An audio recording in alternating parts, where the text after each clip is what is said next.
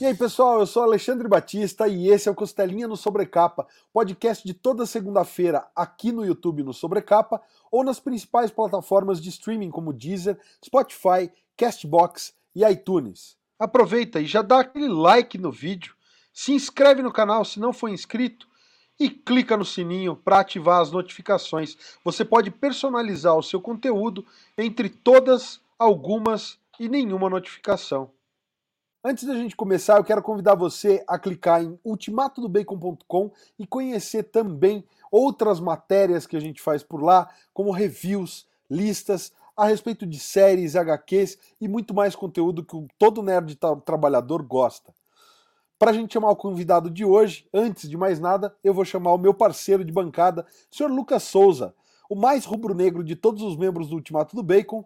Salve, Lucas! Como é que você tá, cara? Tudo certo? Grande Alexandre Batista, olha a gente aí batendo papo de novo e olha a gente falando de novo do que a gente mais gosta, né, cara? O cenário de HQ brasileiro. Vamos receber aqui hoje, Alexandre, uma personalidade do cenário nacional, é roteirista de HQ, trabalhou nas principais editoras e vai contar um pouco pra gente aqui hoje dos bastidores. Então, bem-vindo, Rogério Saladino. Olá, pessoal. Oi, galera. Obrigado, quero agradecer de estar aqui batendo papo com vocês. A honra é minha de poder conversar e falar um pouco com vocês da, do mercado e de quadrinhos, que é aquilo que eu amo de paixão e que eu acho que todo mundo que está vendo também é, adora e quer saber mais e quer entender e, e, quer saber por que isso e por que aquilo. Se eu puder ajudar falando um pouquinho do que eu sei e do que eu vi, estamos aí, né? Vamos bater um papo legal sobre esse assunto que a gente adora. Maravilha, Rogério. Como disse o Lucas, seja muito bem-vindo aqui ao nosso espaço. É, eu já quero começar te perguntando, porque muita gente que acompanha o canal vai falar, cara, nunca ouvi falar do Rogério, né? Mas você participou de uma série de trabalhos que muito provavelmente a galera já pegou muita HQ que você fez na mão. Então eu queria que você falasse e contasse um pouco para a galera que está assistindo os teus principais trabalhos, né? Você trabalhou na Jambô fazendo RPG, você trabalhou traduzindo muita coisa de HQ.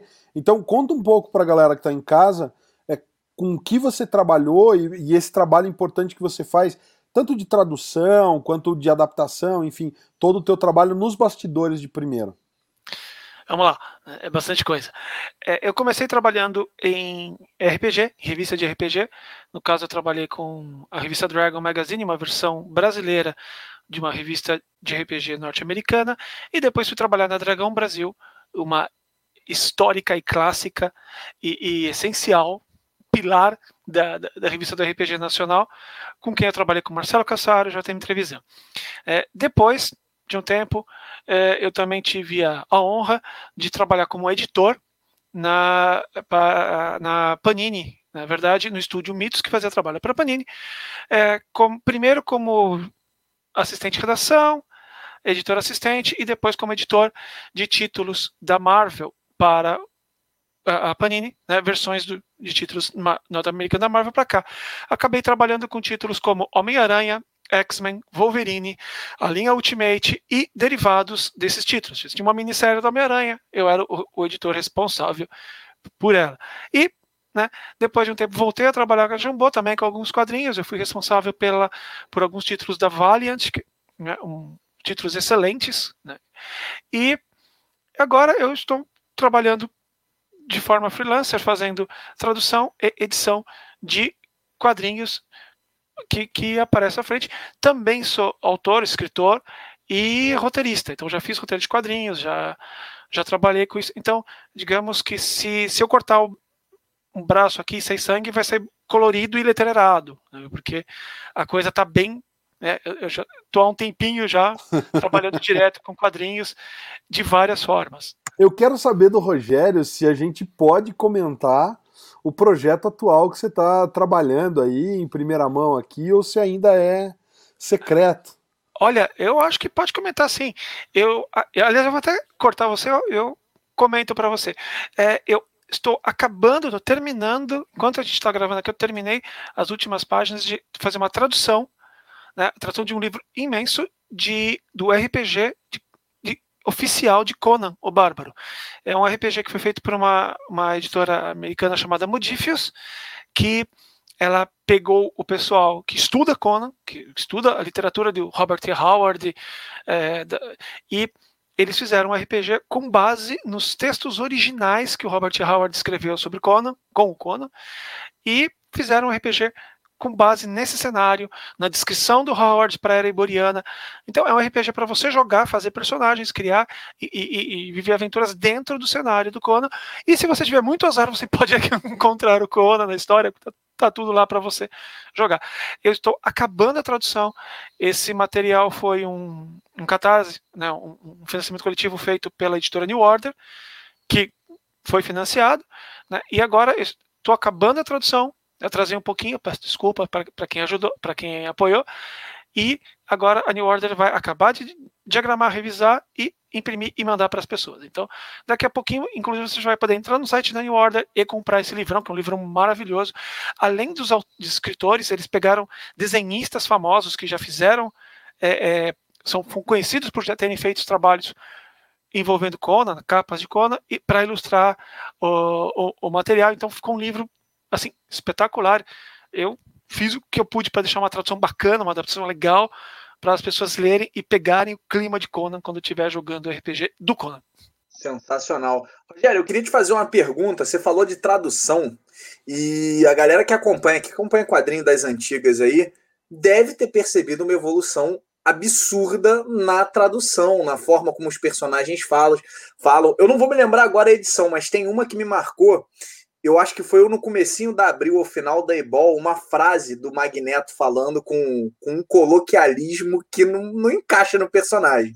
Né? É, como, é que, como é que é esse processo de tradução que você faz, Rogério? Você entende um pouco o personagem, entende um pouco o tom dele, busca outras referências? Que cuidado adicional tem, além, obviamente, do, do da tradução fria, né? É, a tradução ela é um negócio complicado Tá? Por isso que você tem que ter um tradutor bom, uma pessoa que entenda do que está fazendo, eh, como tradução e como o assunto. E você tem que ter um bom trabalho também do editor, que é a pessoa que coordena tudo isso. Né? coordena toda a produção do quadrinho, é, é, a que vai sentar com, com o tradutor e falar, vamos fazer assim, vamos fazer assado, isso aqui não ficou bom, isso aqui não ficou bom. É, esse ajuste é muito importante, tá? porque nenhuma tradução é igual a outra como eu falei, é, às vezes é, a tradução de um livro sério, ou um livro de literatura, ou um livro de humor, ou um quadrinho, ou um livro infantil, são, são trabalhos completamente diferentes. A tradução ela avançou, ela evoluiu, porque não apenas os, os, os responsáveis, né, os, os profissionais, eles foram pegando prática, eles foram entendendo melhor o trabalho deles, como é, se começou a pensar muito no trabalho em si. É do tipo, tá, eu estou traduzindo, mas como que eu estou traduzindo? Como que eu melhoro isso aqui? Os, os, próprios tradutores e os editores falam, tá, peraí, vamos acertar um pouquinho, vamos, é, é, o que, que, é melhor para a gente traduzir? O que, que é melhor para é, é ficar é, como, como a versão? É, muitos trabalhos a gente precisa pensar não só na, na, tradução fria, como você falou. A tradução fria é você trocar as palavras, isso não é tradução, trocar as palavras de uma língua para outra. aí você tem que chegar e entender o que, que o, o, autor está querendo passar, o que, que ele quer chegar, no, o que, que ele quer que chegue no leitor, que, que impressão, que, que, que, que, mensagem, que emoção ele quer que chegue. E a tradução tem que passar isso. Às vezes, mesmo que, por exemplo, não seja uma tradução fria. que é, é muito comum o pessoal falar, ah, mas é só traduzir e fica, fica, fica igual. Não, não passa a mesma coisa. Começando que você tem frases idiomáticas e você tem frases culturais que são diferentes da, do inglês para o português. Aliás, são diferentes do inglês norte-americano para o inglês britânico, para o inglês australiano. Então, essas coisas, às vezes, você precisa entender que não é só mudar a palavra, é entender o que a pessoa está falando. É. O trabalho de tradução e de edição é justamente acertar isso para que o produto final chegue no leitor com a, intenção e, e, a experiência mais próxima do que o autor fez. Então, é um trabalho um pouco mais complicado do que pegar e jogar uma, uma tradução no Google e, e, depois ir arrumando, sabe?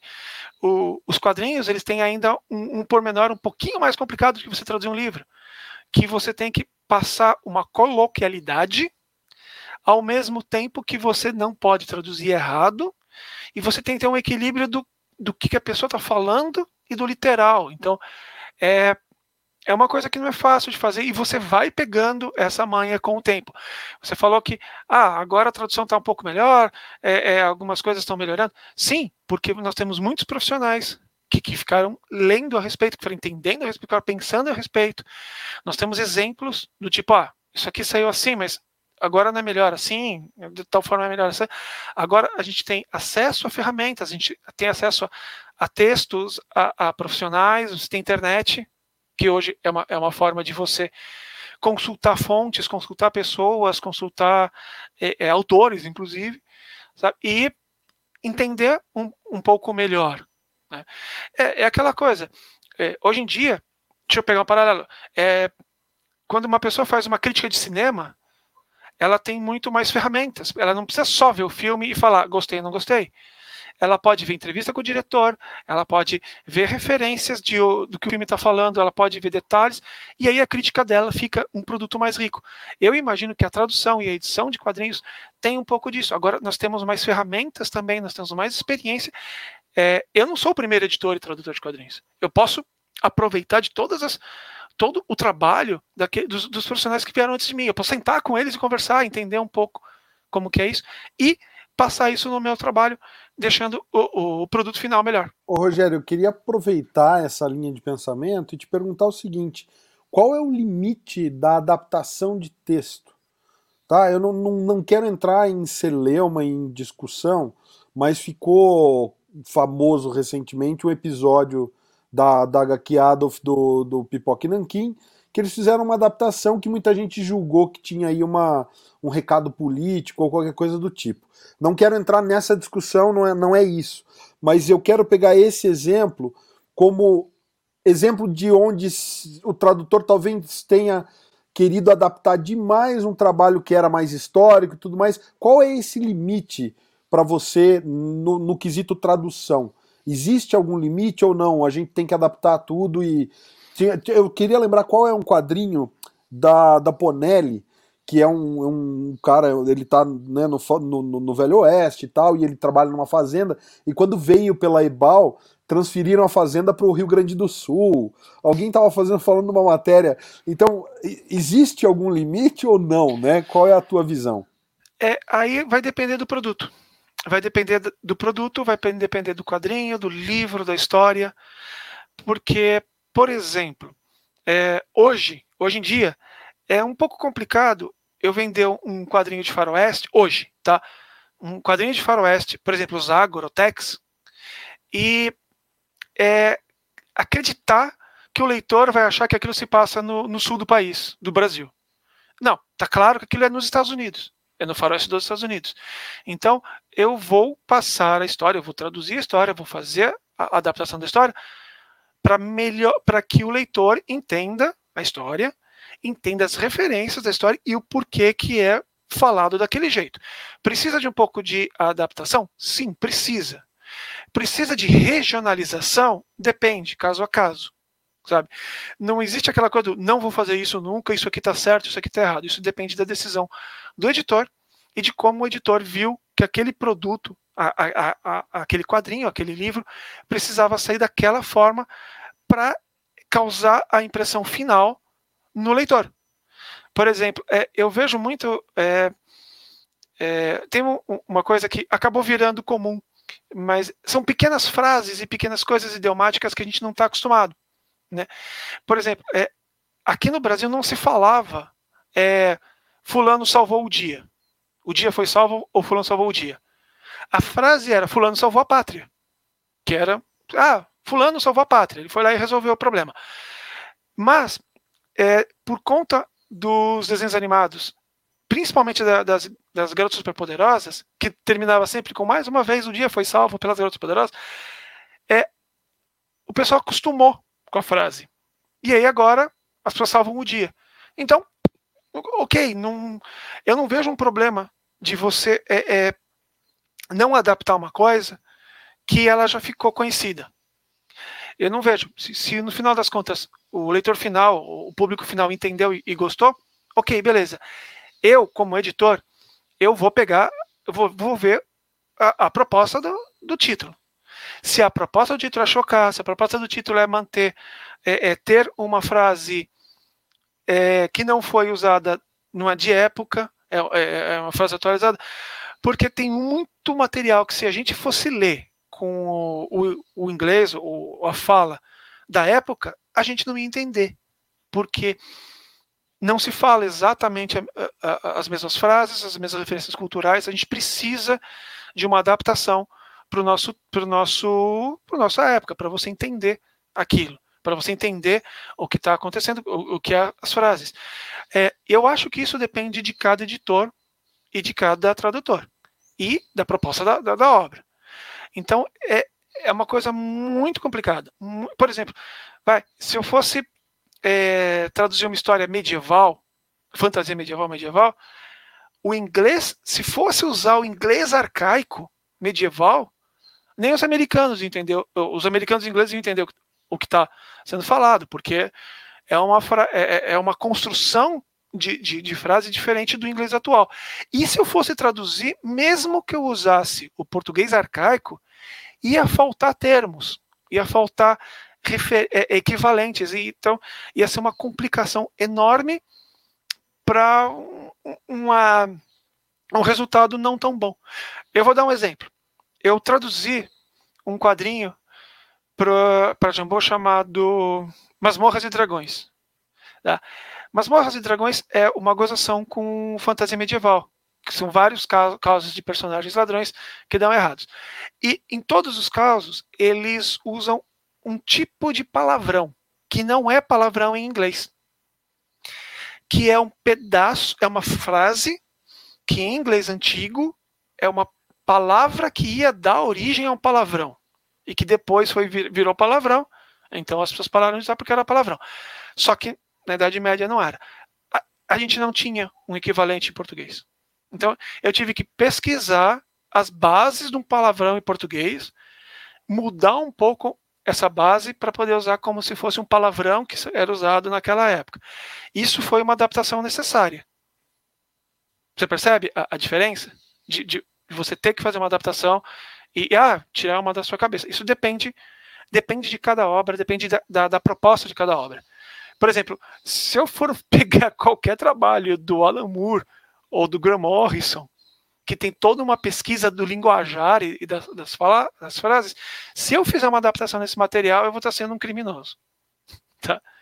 Mas aí se eu pegar uma história em quadrinho mensal de um super-herói da Marvel, da DC, em que o, o, o autor, o roteirista, colocou frases, frases comuns no público-alvo dos Estados Unidos dessa época, eu vou ter que adaptar para o público-alvo aqui. Eu vou ter que adaptar para referências aqui. Sabe, por exemplo, é, a vampira, a Rogue dos X-Men. No original, ela fa fala com um sotaque que não existe, nos Estados, não existe no Brasil. O Gambit fala com um sotaque que é de um que é do sul dos Estados Unidos, que não existe no Brasil. Ou eu só tiro o sotaque deles e coloco alguma coisinha para dizer que eles falam com sotaque, ou eu vou inventar um sotaque, sabe? Não faz muito sentido. Por outro lado, vamos voltar. Por outro lado, eu jogo World of Warcraft, WoW. Muita gente joga o WoW em português. Eu jogo em inglês porque eu gosto de ouvir as vozes. Mas em português, é, ele é localizado, ele é traduzido. E uma característica do, do UOL é que cada raça diferente, humano, anão, elfo, troll, eles falam com um sotaque diferente. Os trolls falam com sotaque jamaicano, sabe? Tem uma coisa um pouquinho diferente. Aqui no Brasil, como é um jogo, e você tem muita gente é, que não está ligado que aquele sotaque é britânico, eles fizeram uma adaptação. Os anões de UOL, por exemplo, falam com sotaque gaúcho sabe? E é divertido isso, sabe? O, os trolls que no original falam com sotaque jamaicano, em português eles falam meio aquela coisa meio de maconheiro, meio, ô oh, mano, pô, é isso aí. E isso encaixou. Isso foi uma boa adaptação, foi uma boa regionalização. Então, existem casos e casos.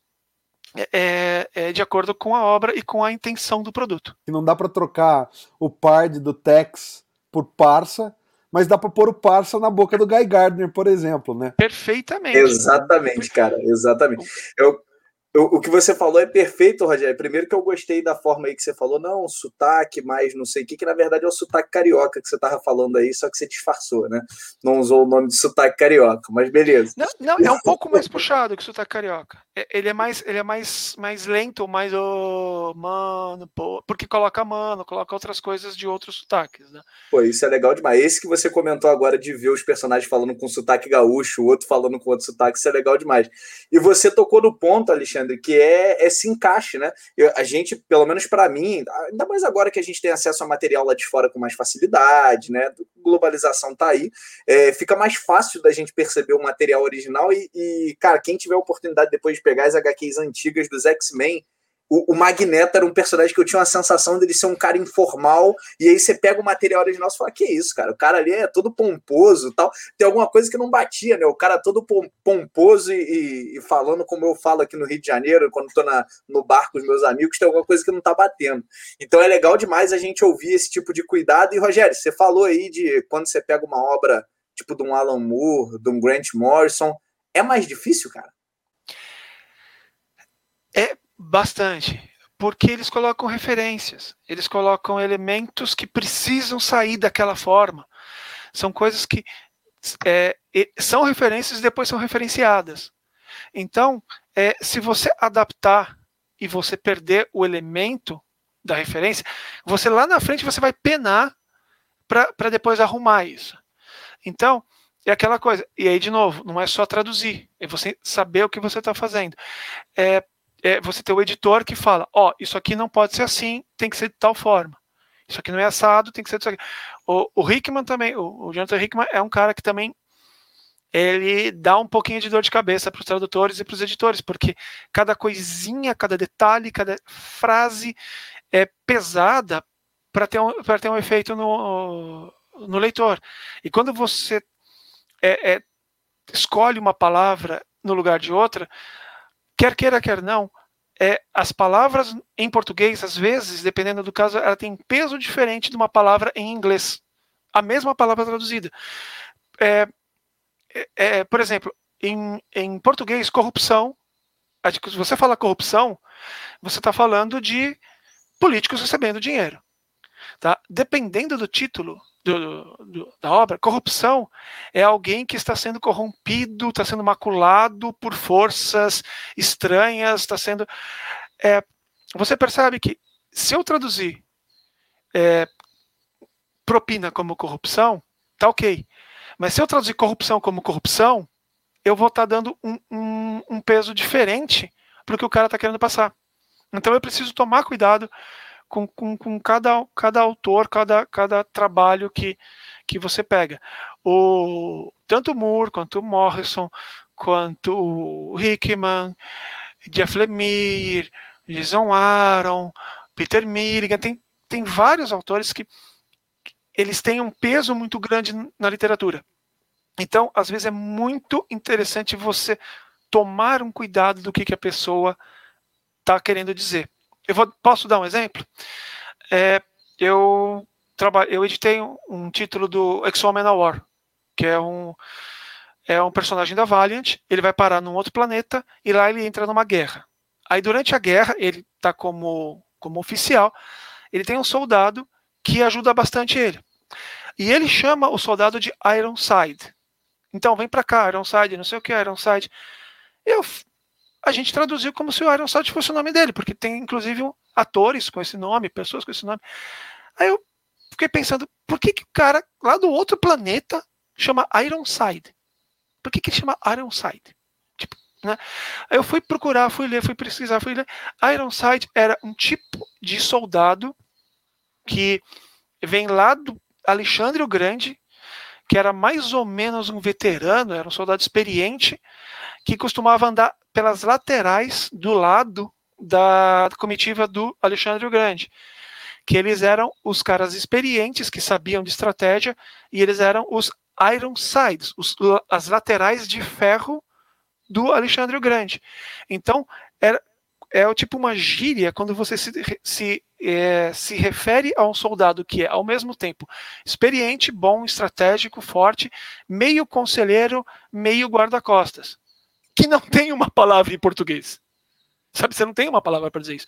Aí, na história, encaixava, eu falei, ó, bota o cara, bota ele chamando o cara de veterano. Ironside não é o nome dele. Ele acha, ele chama o cara de veterano, o nome dele é outra coisa.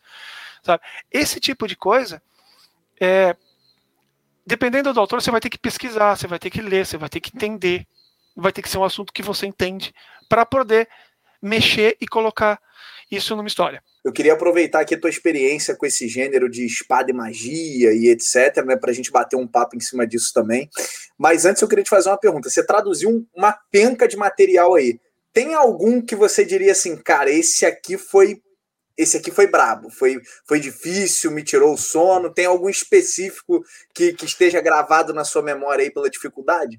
Ô Lucas, eu quero complementar a tua pergunta, porque a minha, a, a minha última pergunta de tradução tem a ver com isso aí que você perguntou.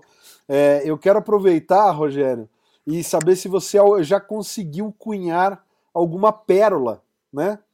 Porque a gente tem algumas coisas, por exemplo, eu lembro do, de uma história do Gru, que o Gru fica inteligente e que ele pega a, a Brainberry, né?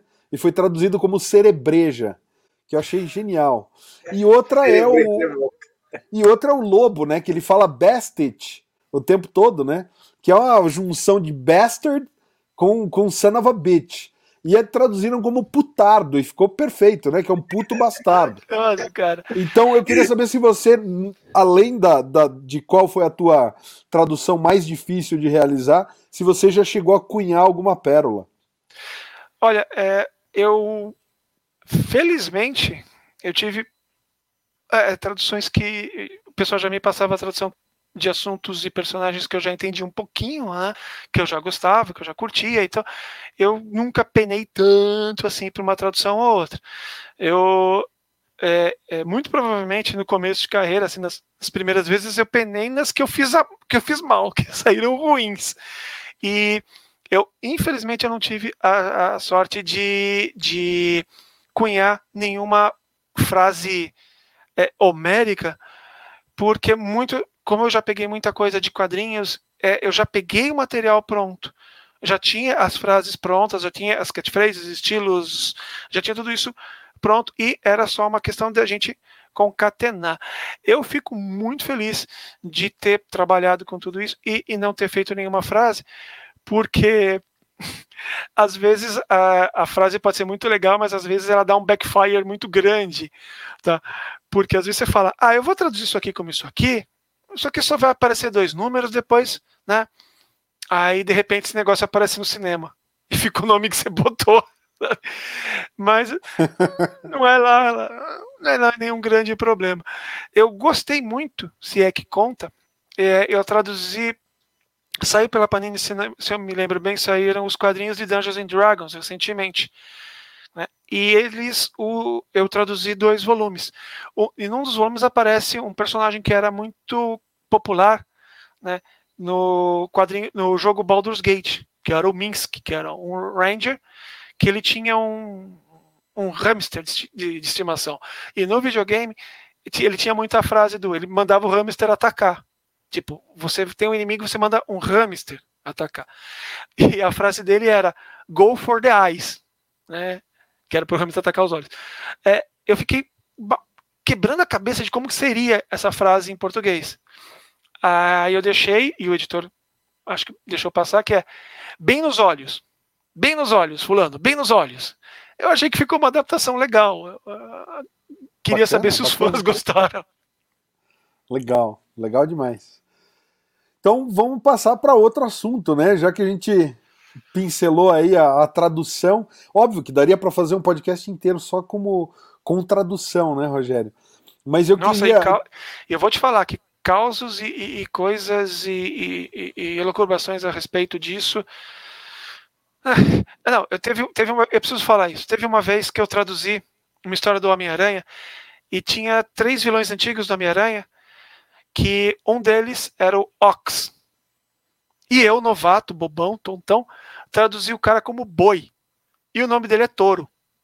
E vocês sabem qual é a diferença do touro pro boi, né? Vou te confessar que eu não faço ideia. Então, um deles tem as bolinhas, o outro não. Ah. Então o editor chegou para mim e falou: Você acabou de arrancar os testículos do touro, cara. Genial. tipo, poxa. Genial, muito bom, muito bom mesmo. É, Rogério, quero perguntar a respeito do teu trabalho agora como uh, autor, né? Como roteirista de quadrinhos. É, o pessoal em casa às vezes vê uma HQ pronta e eu acho que não tem a, a, total dimensão de como é você criar e como você tira uma ideia né, do, do éter. Então, é, com, se você puder compartilhar um pouco como você é, faz, qual é o teu método de trabalho para se aproximar de uma ideia, porque às vezes a ideia vem, né, um filamentinho de ideia, e a gente começa a desdobrar a partir dali. Então, conta um pouco como é o teu processo de trabalho para começar a desenvolver um roteiro ou uma, uma ideia para quadrinho. O, o, tem um autor chamado Terry Pratchett que fazia o Discworld, é, escrevia Discord, é, falecido, infelizmente, é, ele falava que as ideias chovem no mundo. Assim, as ideias vão chovendo no mundo e às vezes ela acerta a cabeça das pessoas. Ele falou: é uma pena que boas ideias às vezes acertam tijolos, paredes, árvores, pedras, mas é, o universo é assim. É, a, existem milhares de formas de você ter uma ideia, de você escrever uma história. Às vezes, a história vem do tipo: o que aconteceria se tal coisa fosse tal, tal coisa. O que acontece? Você anda pela rua, você vê uma coisa e fala, nossa, o carro verde virou ali. E aí o começo da tua história é um carro verde que vira, e aí a partir daí vai. Né? Ou como, como as coisas seriam se em vez de ser de um jeito, são de outro. Ou você simplesmente aparece a ideia pronta na tua cabeça. É, assim, não dá para dizer.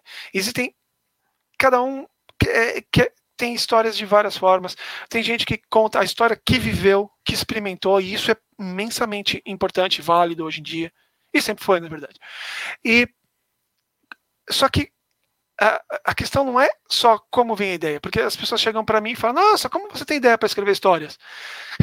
É, eu comecei a ler o, o livro de roteiro do, do Peter David e ele fala que isso era uma pergunta que ele sempre faziam para ele: Nossa, como que você tem tantas, tantas ideias para histórias? assim? Aí ele repete a história do Harlan Ellison, que o Harlan Ellison chegou assim: Não, é um cara que eu mando 5 dólares para ele por mês, ele me manda três ideias por semana por correio. Tipo, é, é uma, uma doideira do Harlan Ellison. Mas assim, a gente tem histórias para contar. A gente encontra, a gente vê, a gente olha, a gente observa, a gente pensa, a gente tira inspiração, como seria isso, como seria aquilo. E aí o grande chance é você contar a história inteira. Como que tá essa história inteira na tua cabeça? Às vezes a gente tem um começo, às vezes a gente tem um meio, a gente, às vezes a gente tem um final. E, e, aí a gente começa a, a querer contar aquela história. E aí é que entra a parte do estudar, do ler, ter referências. Como que é uma história? É, eu li outros livros, eu li quadrinhos, como que esse autor fez aqui, como que esse escritor, como que o Stephen King resolveu isso, como que o, o Tolkien contou essa história, como que um autor mais contemporâneo fez isso. Aí você entende o que você está lendo, você entende o que você é, é, as estruturas que ele está usando, e aí você usa isso para contar a tua história. Ou você usa a, a forma, a forma de um filme, de uma série, não necessariamente a história. Eu quero contar daquele jeito. Eu quero contar a história de um cara que virou super-herói. Ah, mas como eu vou contar? Eu vou contar que nem a do Batman, eu vou contar que nem de Invincible, que está agora na televisão, eu vou contar do ponto de vista de alguém que está vendo e não dele, eu vou contar. Aí você escolhe aquilo, você vê qual que é, são as ferramentas. Ideia todo mundo tem. Ideia todo mundo tem, todo mundo tem. Isso o Neil Gaiman falou, todo mundo tem ideia, todo mundo tem histórias. A partir do momento que você fala, eu vou contar essas histórias, aí você começa a selecionar, começa a estruturar, começa a ver, começa a pensar em como fazer. Uma das coisas que eu gosto muito de fazer é perguntas. Eu quero contar uma história de uma múmia. Aí eu mesmo faço a pergunta: por que, que eu quero contar essa história? Ah, porque ela é um, um personagem que viveu há 3 mil, há 4 mil anos atrás. Ah, tá, isso é interessante. Como que eu vou contar essa história? É há 4 mil anos atrás ou é agora? Se é agora, por que, que ela está viva? O que, que ela tem de diferente? Por que, que eu vou contar a história? Como que eu vou contar a história dela? O que, que ela vai acontecer? O que, que ela procura? O que, que ela quer? O que, que ela encontra? Eu começo a fazer perguntas para é, eu, eu preencher os, os, os, os, espaços vazios. Sabe? Vou pegar um, um, um exemplo que existe. Eu quero contar a história de um homem que, depois que viu os pais serem mortos por um bandido, resolveu se vestir de morcego e, e combater o crime. Como que eu vou contar essa história? Ah, eu vou contar ele combatendo o crime e batendo em vilões. Tá. Quem ele é? Ah, é um cara que viu os pais serem mortos por bandido. Tá, como que ele combate o crime? Ah, ele é rico. Ele pegou o dinheiro que ele ganhou dos pais, treinou para poder bater nos bandidos e para não morrer na primeira vez, ele tem equipamento. Ah, tá. E ele faz tudo sozinho? É, ele tem uma casa, tem uma mansão. Não, ele tem um mordomo.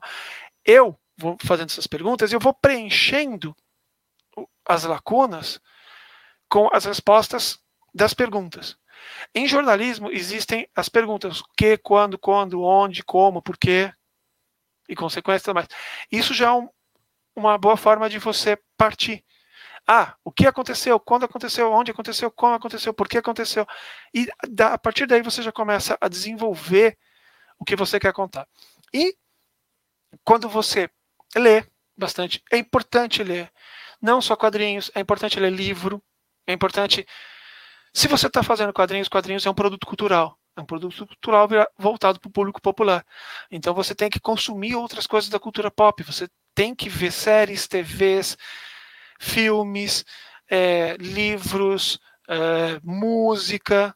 Você tem que ter, é, é, é saber como os autores resolveram aquela, aquelas histórias. A gente aqui no Ocidente está muito acostumado com a forma de contar histórias ocidental, que é da Europa para cá. Né? É, eu recomendo muito que as pessoas procurem outras formas de contar história. Oriental, africana, australiana, polinésia, porque você tem soluções de, de contexto, de história, de roteiro, de, de moral, de, de motivação, que são diferentes. E de repente essa forma de contar a história encaixa melhor na tua história. A gente vive numa época que é tremendamente fácil de você chegar e falar: quero ver um filme de terror polinésio. Você coloca filme de terror polinésio e você vai achar uma lista, você vai ver, vai entender, vai ver, olha, eles contam de forma diferente e tal.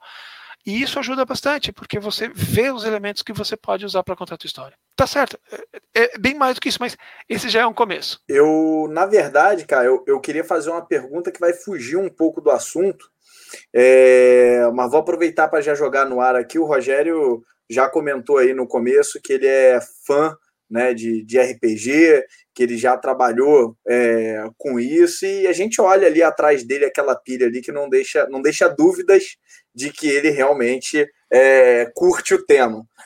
Rogério, eu queria te perguntar aí, tem muitas pessoas, falar que era o meu caso há três anos atrás, que estavam por fora desse gênero de espada e magia, porque não, tinha tanto material assim acessível saindo, né? O próprio Conan, é, você tinha um material da Dark Horse, para mim é excelente, mas era um material que era difícil você entender por onde começar a ler e etc. E a gente não tinha tantas publicações. Para a galera que curte, que quer ou que está querendo se inserir nesse universo, o que, que você recomenda de leitura, recomenda de RPG para entrar no clima legal? Oh, o... A questão de fantasia ela é uma coisa meio complicada aqui no Brasil. Até pouco tempo ela era muito complicada. Até antes de saírem os filmes do Senhor dos Anéis, era uma referência que a gente não tinha, porque nós não tivemos uma Idade Média. O Brasil não teve uma Idade Média fantástica. A gente não teve. A Idade Média aqui não era cavaleiro de armadura, cavalgando e, e lutando. Né? Só que na, na parte europeia isso era, era um gênero de literatura muito forte, que acabou vazando para os Estados Unidos e né, acabou globalizando. Sendo que o Tolkien é uma das referências principais que. Se, quem não leu O Senhor dos Anéis, eu sempre recomendo ler, porque é, a, é uma das bases da literatura de fantasia, fantasia né, é, entre o espada e magia, que depois foi popularizado pelo Conan, e que depois teve lá toda uma história complexa que daria um, um podcast inteiro só para falar de Conan. E tem toda uma gama imensa de autores que são interessantes de ler, não só por serem é, é, de fantasia e de espada e magia, mas porque são elementos de literatura que são muito influentes. Tem um autor que, além do Tolkien, que é um dos meus favoritos, que é o Michael Moorcock, que a grande criação dele é o Eric de Meunibonet, que já saiu em quadrinhos em várias versões, mas inicialmente era, eram contos, eram livros.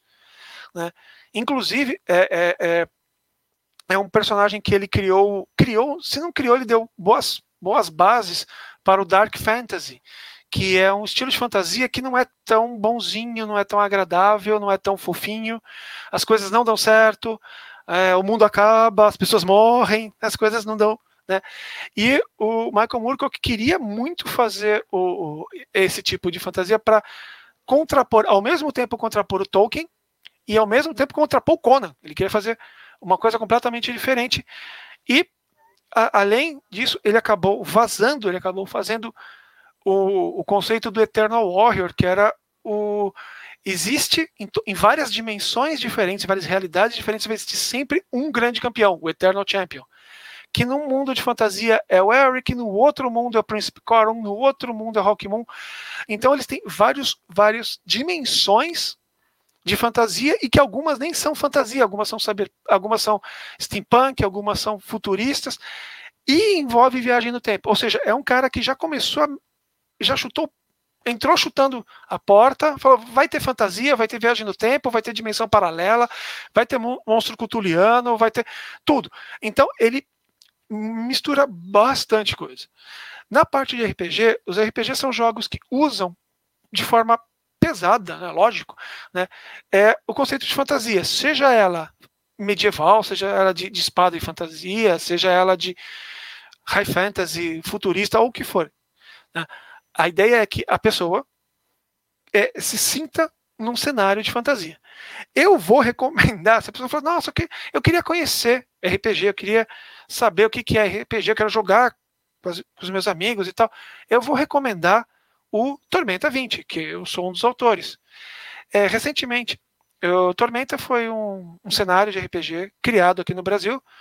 É, eu, Marcelo Cassaro e o JM Trevisan, enquanto nós trabalhávamos na revista Dragão Brasil, nós criamos esse cenário a partir de artigos e, e, e matérias que nós fazemos na, na Dragão Brasil, juntamos, deixamos ele coerente, né? E a partir dali nós começamos a criar um cenário nacional, um dos primeiros cenários nacional, nacionais de RPG. Com o tempo ele foi fazendo sucesso, tendo novas edições de regra, tudo.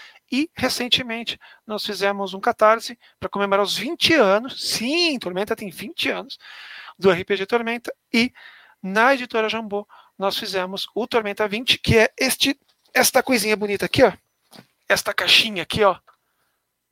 Caixinha épica.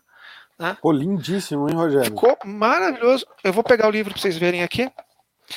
Apesar de ser um livro comemorativo de 20 anos de Tormenta, nós fizemos o livro para que o jogador novo, que, ah, eu quero conhecer RPG, ele pudesse comprar o livro e ter tudo o que ele precisava dentro do livro. Este livro aqui este livrão aqui, ó. Muito livrão, bonito, muito né? bonito mesmo. Que tem tudo o que a pessoa precisa para começar a jogar o RP, Tormenta 20, né? O RPG, conhecer o cenário, conhecer os personagens, a história e poder jogar com os amigos e tal. Então, ah, eu quero conhecer RPG. Entra no site da Jambô é, e compra Tormenta 20.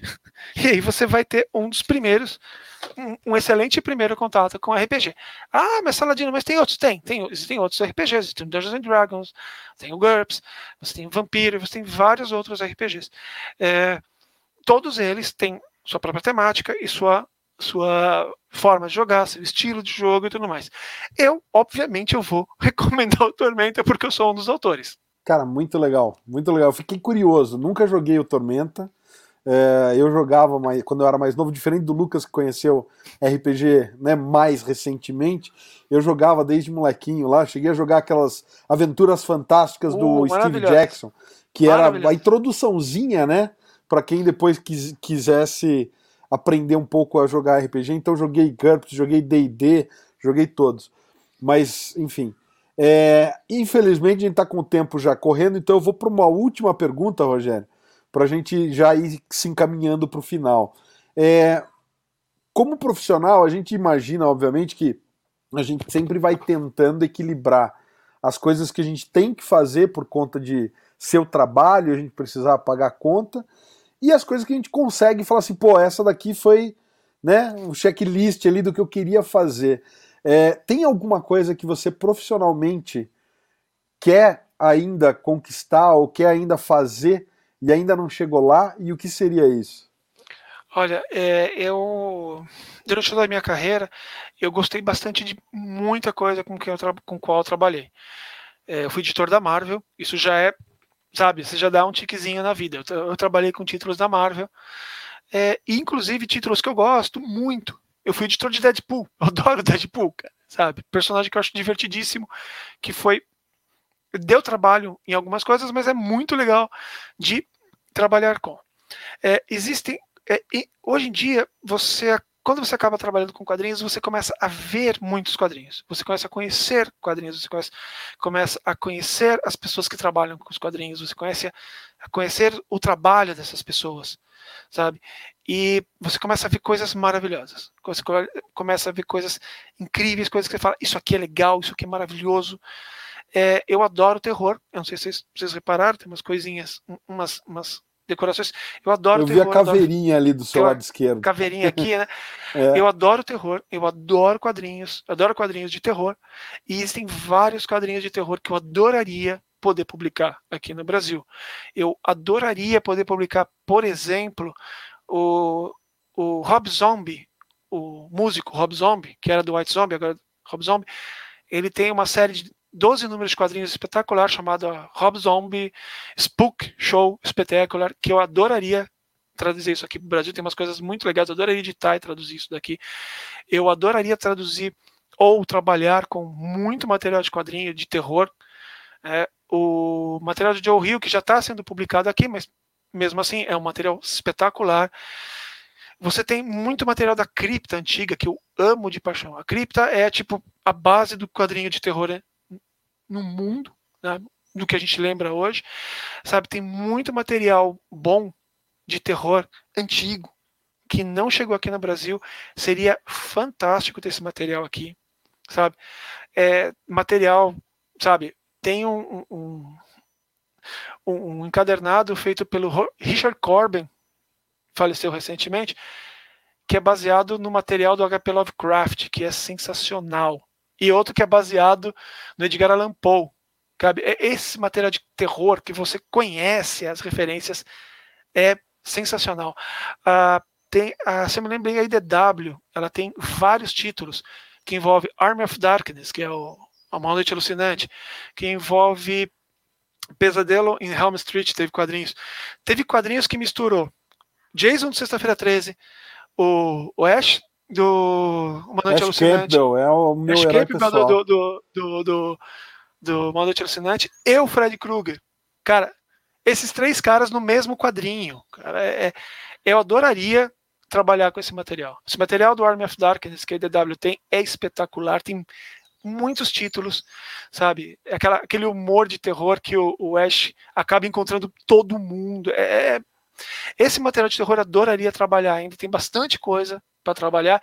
E, vou fazer um parênteses, tem um material que não é de terror, que eu amo de paixão, que é o Cadillac Dinosaurs. Você que, ainda, o pessoal deve lembrar do, daquele arcade antigo, tem um desenho animado também, e o quadrinho é totalmente errado, ruim, mal, é, tem umas coisas erradas, mas é muito legal porque é um quadrinho só para mostrar pessoas em Cadillacs adaptados com dinossauro. Então, é muito legal isso, cara. Sensacional. Eu, se eu pudesse falar assim, Saladino, você quer trabalhar com isso? Você quer editar? Você quer cuidar disso? Meu, eu não vou pensar duas vezes. Eu vou responder em menos de três segundos. Bom demais, cara. Bom demais mesmo. Gostei da tua lista, viu, Saladino? Se sair Army of Darkness aqui, eu compro em um segundo, porque eu sou fãzaço. Sanheim quadrinhos... no seu melhor, assim. Meu, o... tem um quadrinho que é o, o Ash, né? Army of Darkness versus Reanimator. Pô. Cara, é espetacular. Não, tem um quadrinho que ele encontra com a Xena. Xena Princesa Guerreira, show ele demais. Encontra, porque o ator participava da série. e ela, não, e ela, e ela participou da série dele agora, né? Ela era é, a vilã amigos, principal né? da primeira a, série. É, a Lucy Lawless e o Bruce Campbell são amigos de tempo, né? Mas é, é esse material que mistura terror e humor e ação é espetacular, cara. É, Muito assim, bom. É, quero isso logo aqui, sabe? Sensacional, Alexandre. Acho que é a gente agradecer ao Rogério. É legal demais a gente ouvir um pouco de história de bastidor, a gente ouvir um pouco mais sobre esse gênero de espada e magia, que, como você comentou, realmente não é um gênero tão difundido. E para mim, que sou um cara que não tive muito contato com RPG, é bacana ouvir aí tuas dicas e, obviamente, saber um pouco mais sobre o RPG que você, que você participou, que você escreveu, e saber que serve para alguém que é iniciante, como é o meu caso. Então, é te agradecer, Rogério. Obrigado pelo teu tempo, por ter trocado com a gente. E você falou um negócio aí no meio da live, da gente no meio do nosso papo, da gente de repente marcar para falar só de Conan. Olha que a ideia anima, hein? Olha, eu vou te falar. Eu já conhecia bastante do assunto, porque eu gosto. É uma literatura legal, é um quadrinho legal. Quem não, quem não leu A Espada Selvagem de Conan em algum momento da vida, né? E quando eu comecei a fazer esse trabalho de, de tradução do RPG, como é, ele é baseado nas pessoas que estudam a obra do Robert E. Howard, é, eu acabei sabendo muito, muita coisa interessante, muita coisa divertida, muita coisa que eu não sabia, porque eu não estudei, eu só li. Né? E, e acabou tornando tanto o personagem quanto o cenário muito mais interessante, a forma como que é, o Conan não é bem aquele Conan que a gente conhece, ele tem algumas coisas a mais que a gente só vai saber quando ir atrás dos contos e, e ler os contos e pegar essas coisas.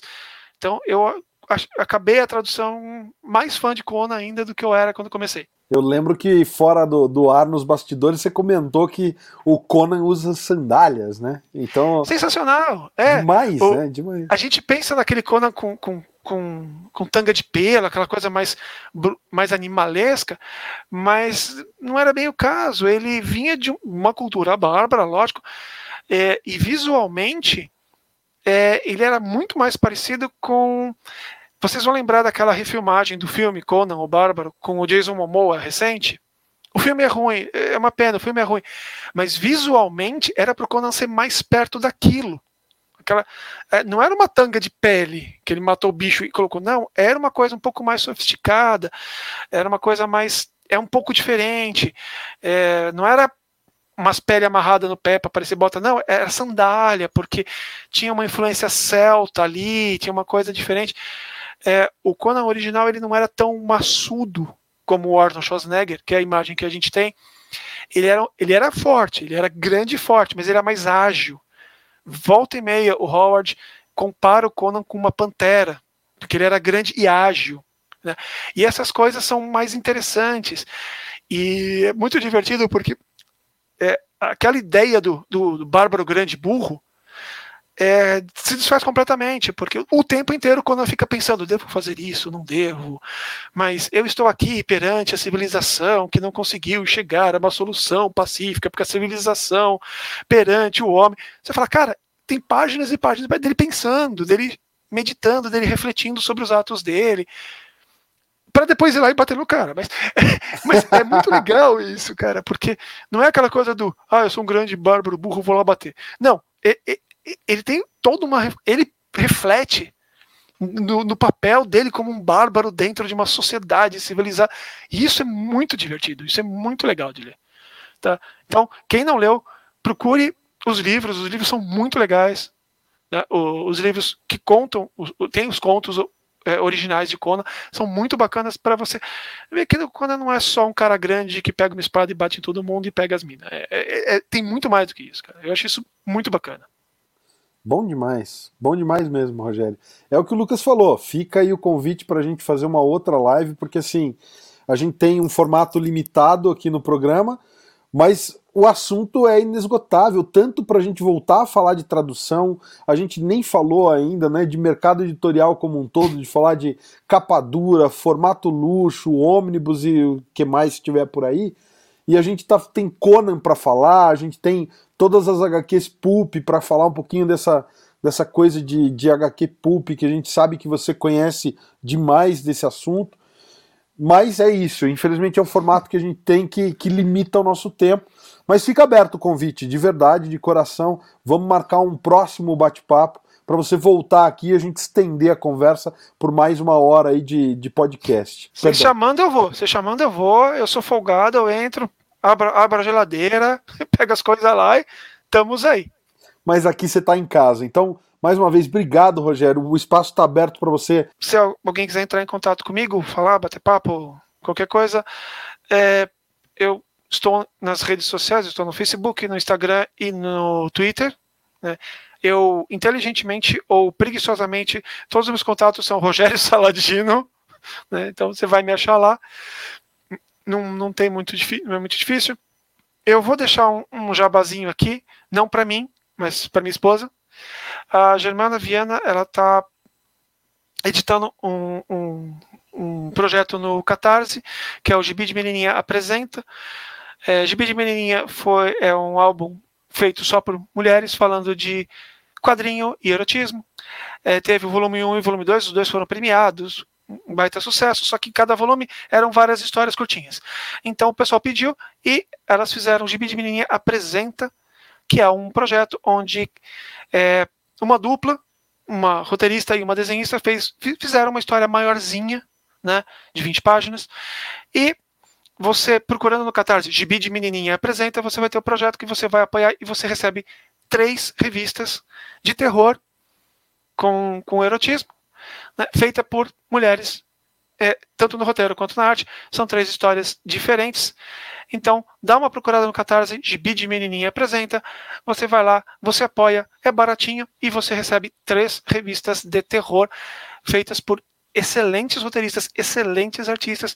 Se você curte terror ou erotismo, ou se você curte os dois, ou se curte um, ou curte outro, dá uma olhadinha lá que vale a pena.